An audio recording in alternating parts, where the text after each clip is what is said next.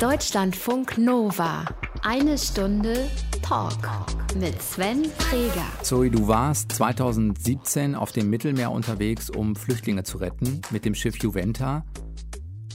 Das ist jetzt knapp drei Jahre her. Würdest du das wieder tun? Ja, ich würde es auf jeden Fall nochmal machen.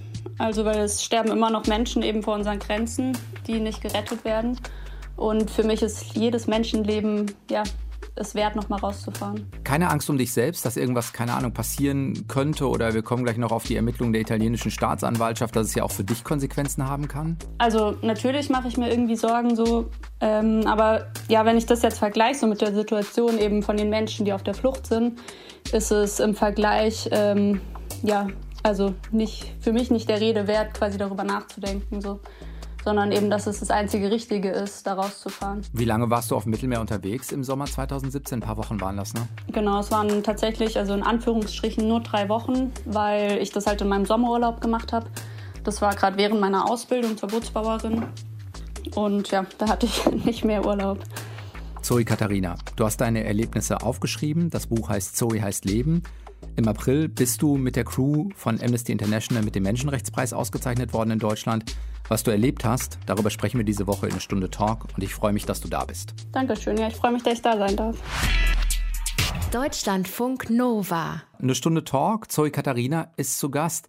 Du hast ein Buch veröffentlicht, das heißt Zoe heißt Leben. Da schilderst du deine Erlebnisse, wie du auf dem Mittelmeer vor etwa drei Jahren, also im Sommer 2017, Flüchtlingen auch das Leben gerettet hast.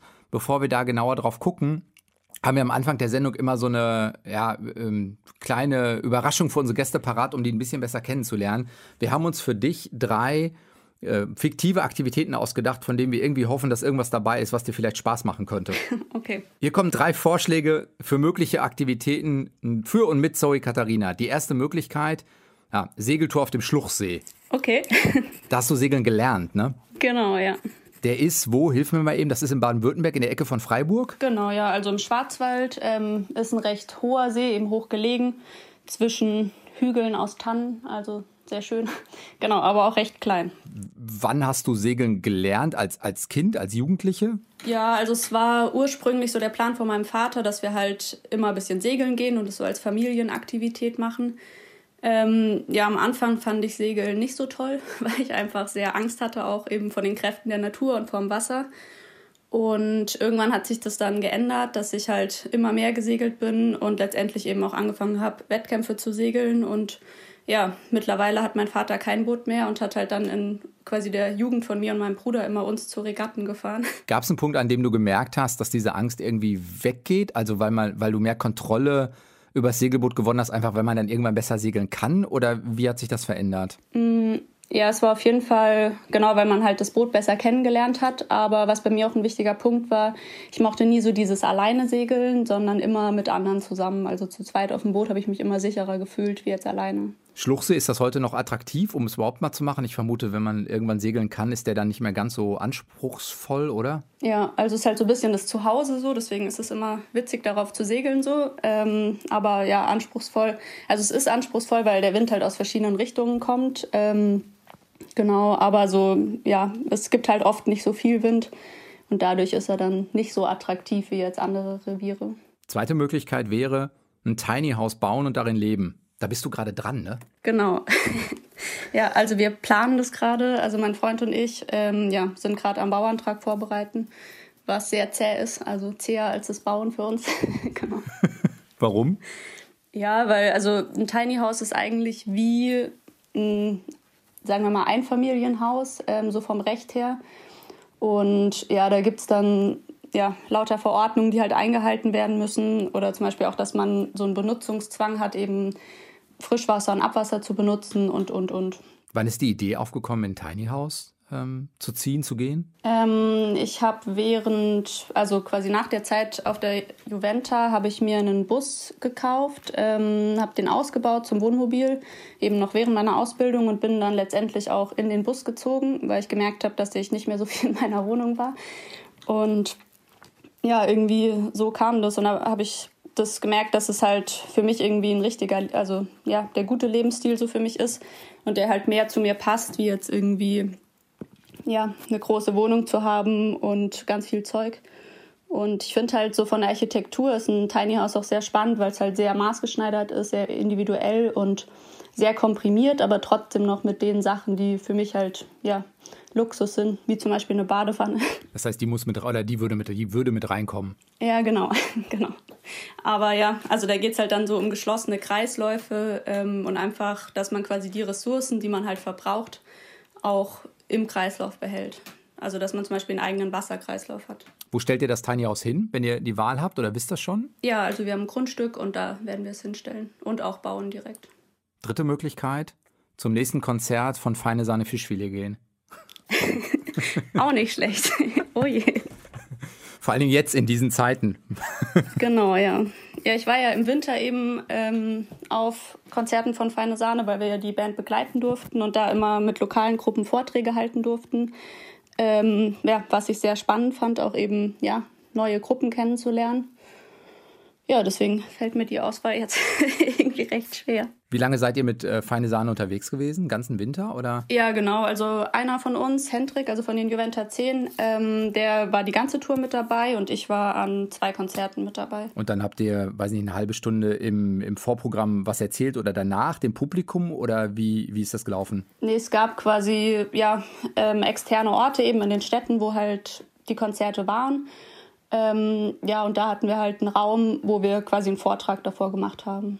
Ja, und eben die Leute, die quasi danach halt zum Konzert gegangen sind, die sind halt oft dann auch davor zu den Vorträgen gekommen. Was sind das für Erlebnisse? Also sind die Leute, ich weiß nicht, dann doch nochmal geschockt, wenn sie es tatsächlich von jemandem aus erster Hand hören, der es miterlebt hat? Auf jeden Fall, ja. Es ist komplett gemischt. Also eben viele sind sehr betroffen so. Ich glaube, das sind Sachen, ich meine, das meiste weiß man ja eigentlich so aus den Medien.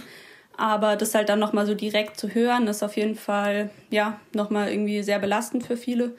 Und da gibt es halt alles, irgendwie Menschen, die dann anfangen zu heulen, so während wir die Vorträge halten, was mich echt sehr berührt immer. Oder halt auch Menschen, die, ähm, ja, komplett andere Aussagen treffen, ähm, die mich sehr schockieren dann teilweise. Okay, das heißt, es kommt einmal sozusagen, es strömt auch alles auf einen ein in dem Moment an Reaktionen. Ja, genau. Wenn du dich für eins entscheiden müsstest, jetzt gerade, äh, Lust auf eine Segeltour auf dem äh, Schluchsee, das Tiny House quasi schon fertig haben und eingezogen sein oder Konzert von Feine Sahne Fischfilet? Ich würde mich tatsächlich, glaube ich, für die Segeltour auf dem Schluchsee entscheiden. Weil ja, das Wetter ist schön und irgendwie ja, sind wir die ganze Zeit eben am Planen und am Machen und irgendwie haben wir sehr wenig Freizeit in dem Sinn. Also ja, ich meine, wir sind ja glücklich, dass wir das alles machen können so.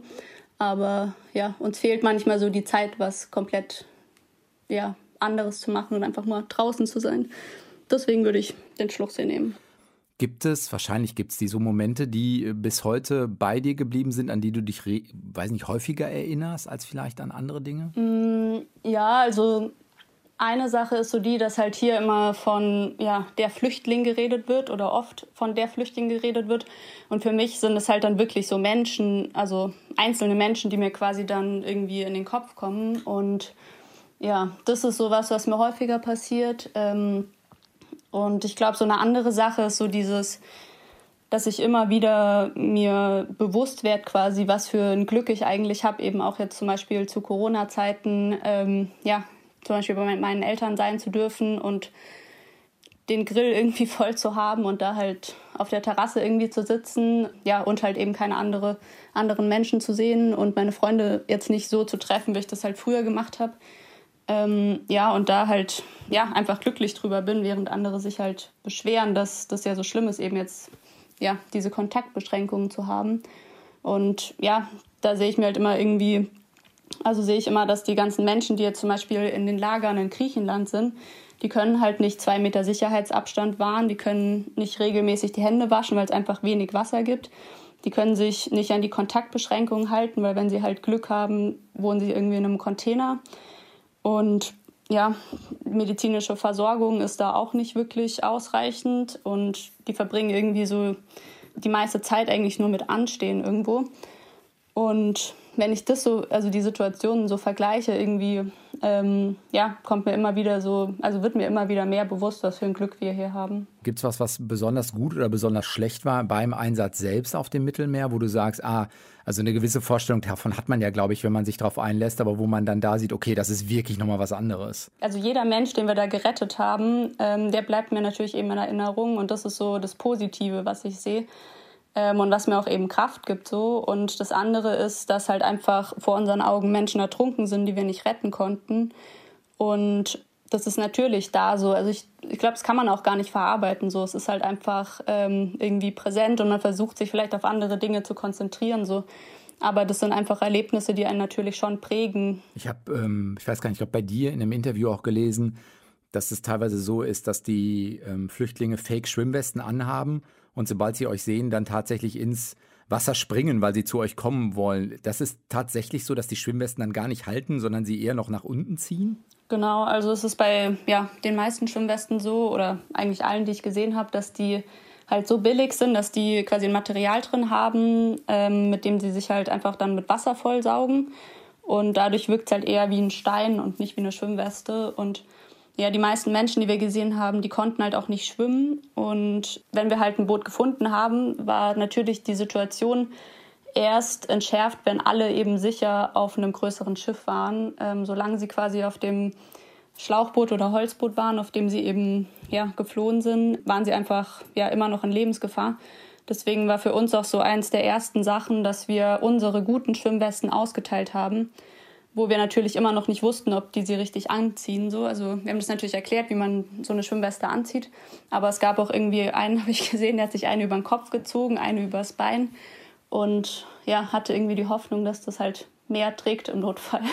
Was ist die Juventa für ein Schiff, um mal, keine Ahnung, eine Größenvorstellung oder überhaupt eine Vorstellung von dem äh, Schiff zu bekommen, mit dem ihr gerettet habt? Also es ist recht klein, ähm, es ist ein bisschen mehr als 30 Meter lang und war mal eigentlich so ein ja, alter Fischkutter.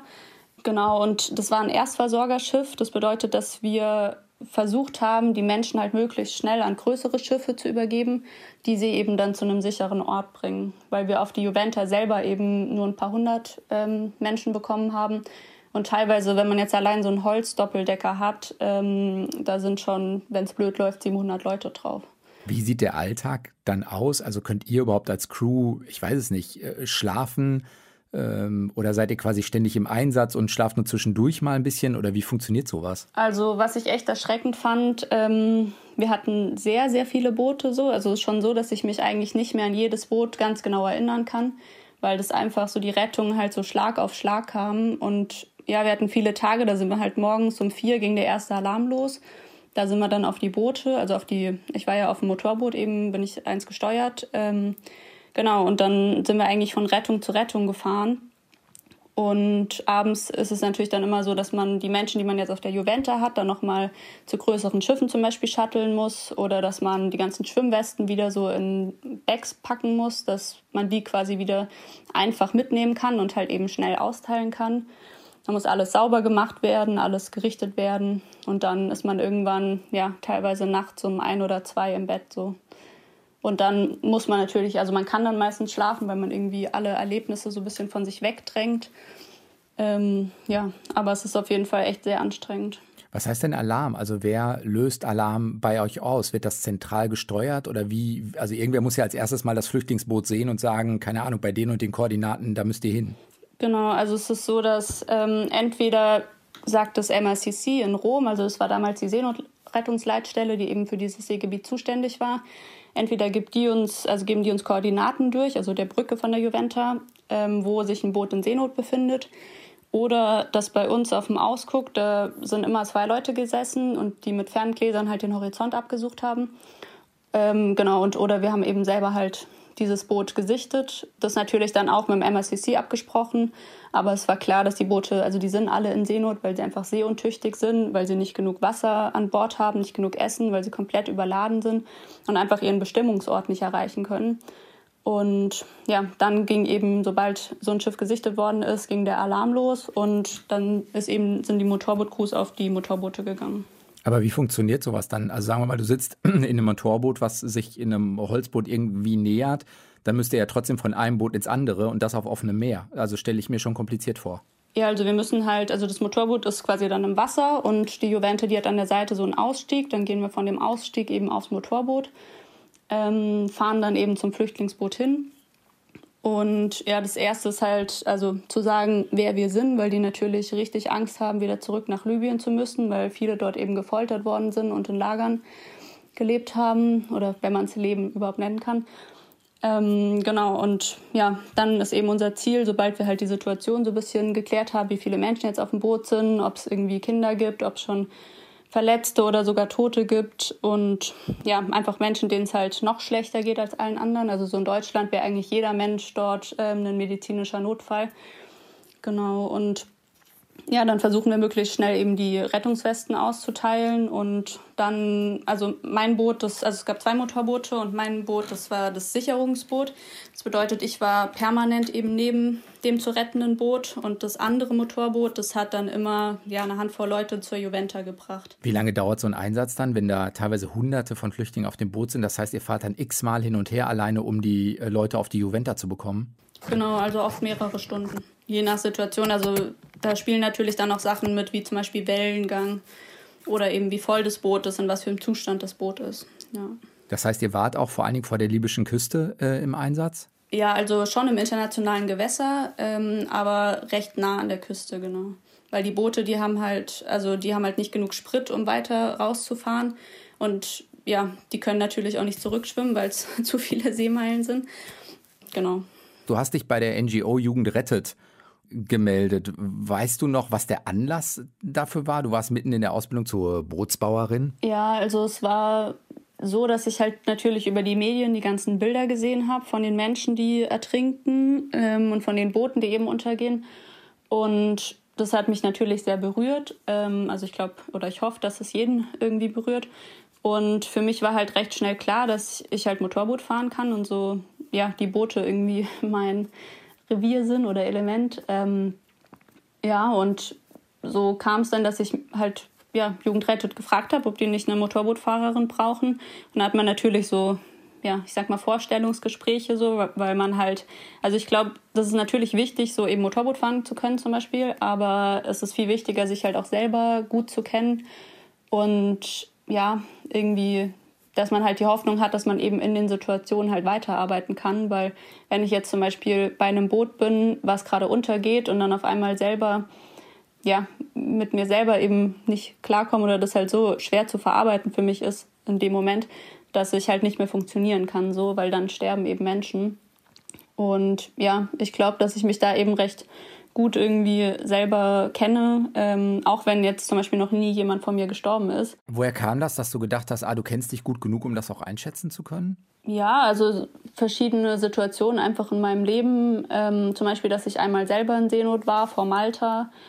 Ähm, oder dass ich auch in meinem familiären Umfeld eben schon ein paar Situationen hatte, wo ich eben mit dem Tod konfrontiert worden bin. Was ist vor Malta passiert? Kannst du das kurz sagen? Wir waren eigentlich eben am Segeln halt auf ja, recht kleinen Booten und waren kurz vor Malta und wir haben recht schnell gemerkt, dass er eben ein Gewitter aufzieht und hätten es auch noch vor dem Gewitter in den Hafen geschafft. Ähm, dann kam aber so eine Art ja, Tornado, Windhose, wie auch immer man es nennen will und ja, hat das komplette Boot ja, zerfetzt, kann man eigentlich schon sagen. genau, und ja, letztendlich wurden wir eben von Fischern, die im Sturm rausgefahren sind, um nach so ja, Fischinseln zu schauen, ähm, gerettet. Und ja, deswegen diese Angst quasi, dass eben niemand kommt und einen rettet, so, ähm, die ist mir sehr in Erinnerung geblieben. Und dieser Moment, wo ich gedacht habe, so dieses Fisch, Fischerboot fährt eben gerade an uns vorbei und sieht uns nicht. Das heißt aber, du hast auch auf dem Mittelmeer dann in Anführungszeichen jetzt relativ gut funktioniert. Also du hast nicht angefangen, über deine eigenen Erlebnisse nachzudenken, sondern konntest dich dann tatsächlich gut auf die Aufgabe fokussieren, die vor dir war. Ja, also ich glaube, ich konnte eben das andere einfach gut in dem Moment zur Seite schieben. So. Was haben Freunde oder deine Familie gesagt, als du gesagt hast, hier, ich äh, gehe aufs Mittelmeer und möchte Menschen in Seenot retten? Mm, also ich habe es, glaube ich, tatsächlich gar nicht so vielen erzählt.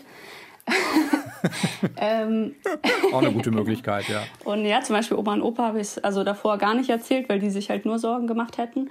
Aber letztendlich so, also ich meine, man weiß ja auch so, ja, mit wem man befreundet ist und mit wem nicht. Und ähm, die haben mich alle komplett unterstützt und auch eben danach sehr unterstützt. Ja. Wobei ich auch, also so jetzt, wo ich das Buch geschrieben habe, habe ich von Freunden so die Rückmeldung bekommen, so ja, wir haben ja lange gewartet, bis du dich bei uns meldest und über die Erlebnisse so reden willst. Aber ja, ich hatte irgendwie nie, also ja, ich bin einfach jemand, der da nicht so viel drüber redet, sondern dann zum Beispiel habe ich jetzt das Buch geschrieben. Ja. Hast du irgendwann nochmal nach den drei Wochen gemerkt, ah, ähm, jetzt kommt es nochmal hoch oder du musst es in irgendeiner Art und Weise nochmal verarbeiten, weil die Erlebnisse dann doch sehr, sehr heftig waren? Ja, ich habe das oft, wenn ich halt eben zum Beispiel segeln bin, ähm, sobald ich ein Stück Holz oder irgendwas im Wasser halt sehe, ist so dieser erste Moment so, da schwimmt was. Also so, und andere Menschen halt hier, die halt nicht die gleichen Erlebnisse jetzt haben wie ich, die denken dann halt, ja, ein Stück Holz. Und bei mir ist es halt sofort, ähm, ja, da ist ein Mensch so. Also im nächsten Moment, also in der nächsten Sekunde ist natürlich so, ja, wir sind auf dem Bodensee oder auf dem Schluchsee. Also warum, also sehr unwahrscheinlich, dass da jetzt ein toter Mensch schwimmt. Aber Segeln geht. Also du hast nicht danach, weiß ich nicht, zwei Jahre Segelpause einlegen müssen und dir das Wasser so ein Stück zurückerobern müssen, in Anführungszeichen. Nee, weil ja, also auf dem Wasser, also auch dort habe ich mich auf meinem Motorboot eigentlich immer sehr wohl gefühlt. Ähm, ich glaube, das hat dann eher andere Auswirkungen gehabt, so ja, meine Sicht zum Beispiel auf die Politik oder ja, auf die Gesellschaft so. Weil du denkst, ähm, keine Ahnung, wir leben vor allen Dingen in, in Anführungszeichen Luxusproblem oder wie hat sich's verändert? Ja, jein, also eher so dieses, ähm, ja, also einmal dieser Konsum, also klar halt, dass unser System einfach sehr linear aufgebaut ist und eigentlich nur auf Wachstum ausgerichtet ist und dass das nicht für alle gut ist, ähm, ja, ist ja irgendwie selbstverständlich.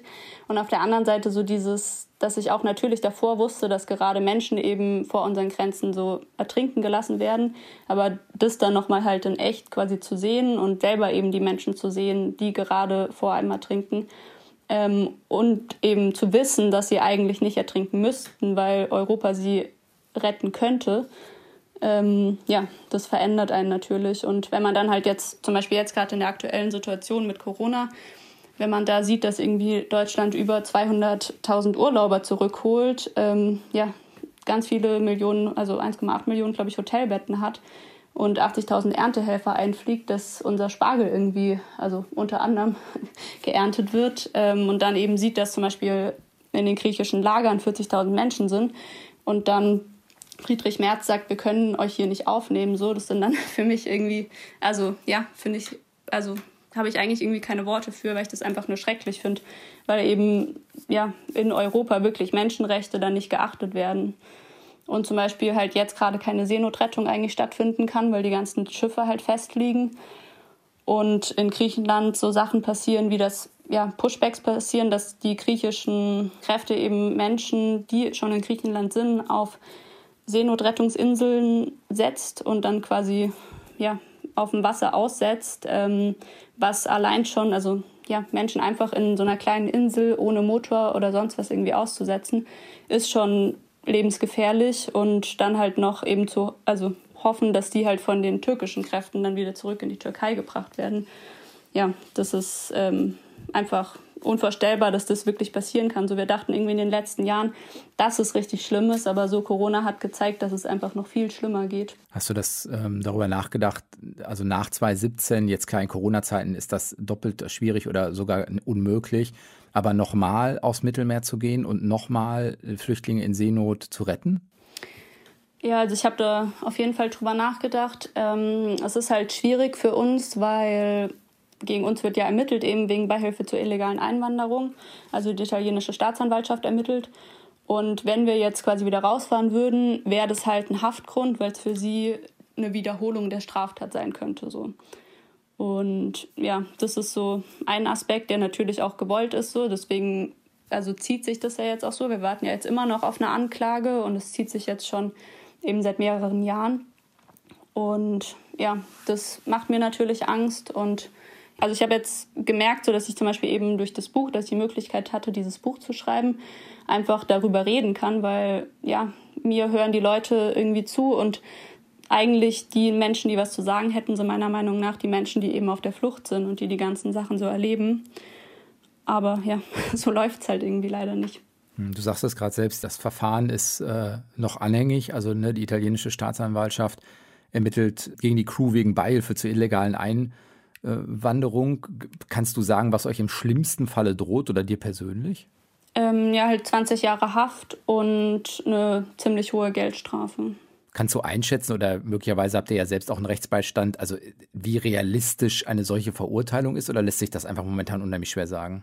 Also ja, das werde ich ja sehr oft gefragt und irgendwie habe ich ähm, gemerkt, so, also ich habe gesehen, wie viele Menschen eben gerade sterben, so, also auch jetzt heute zum Beispiel. Und wenn das schon passiert, also dass Menschen wirklich bewusst sterben gelassen werden, obwohl sie nicht sterben müssten, ähm, dann weiß ich auch nicht, was noch passieren kann. So. Ja. Und allein schon das gegen uns ermittelt wird. Also, weil ja, es gibt dazu eigentlich keine Anhaltspunkte, weil wir eben nach dem Recht gehandelt haben und eben Menschen aus Seenot gerettet haben.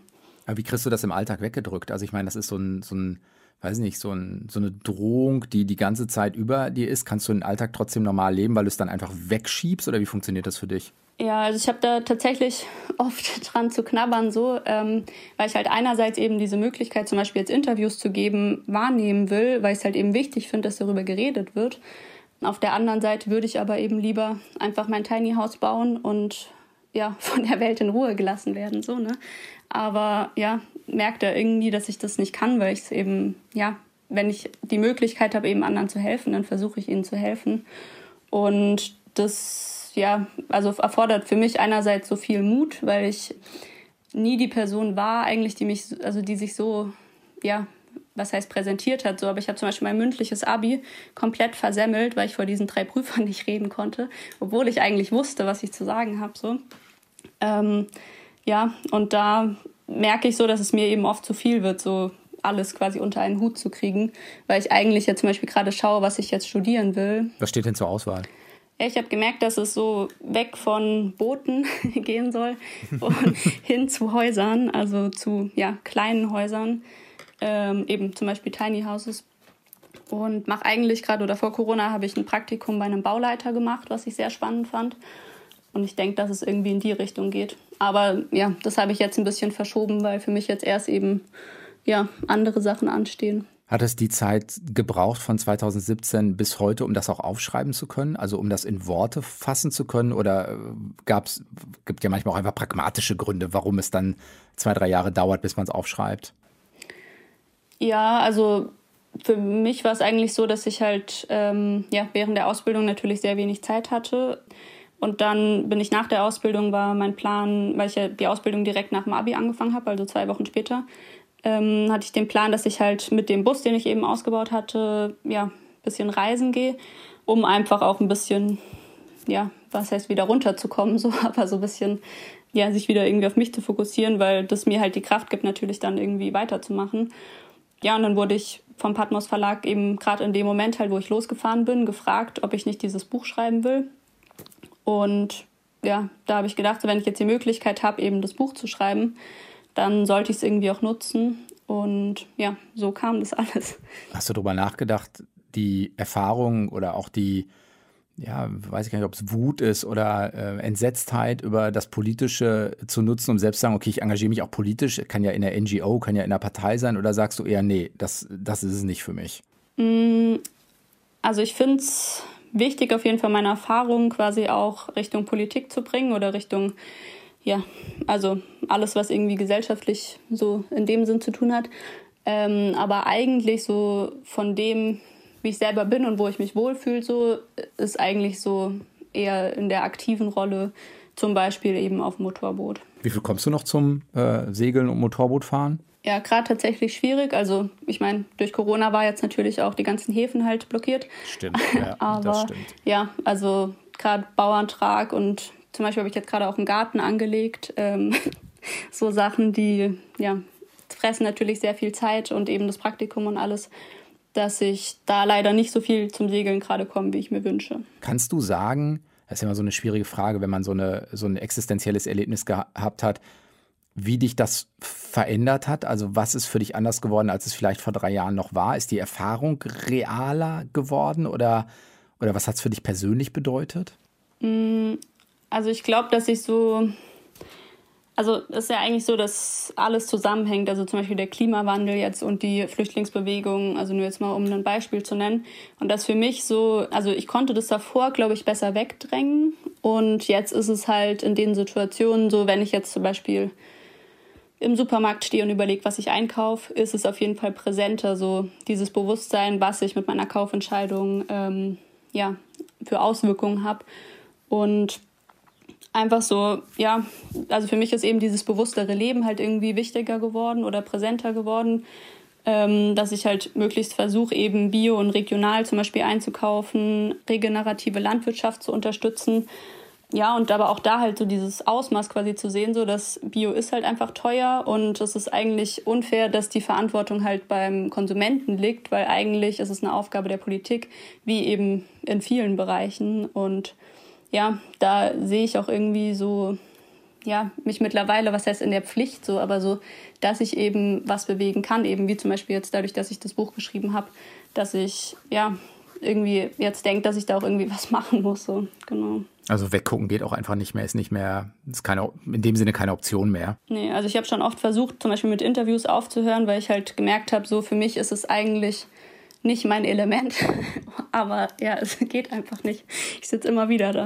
Genau. Dann vielen Dank auf jeden Fall, dass du dir äh, auch heute äh, die Zeit für uns genommen hast. Dankeschön. Danke dafür. Zoe Katharina. Dein Buch heißt Zoe heißt Leben. Du warst 2017 mit der Juventa auf dem Mittelmeer unterwegs, um Flüchtlinge zu retten. Und diese Woche zu Gast in Deutschlandfunk Nova eine Stunde Talk. Und ich bin Sven Preger und nächste Woche wieder da. Macht's gut. Ciao. Deutschlandfunk Nova. Eine Stunde Talk. Jeden Mittwoch um 20 Uhr. Mehr auf deutschlandfunknova.de.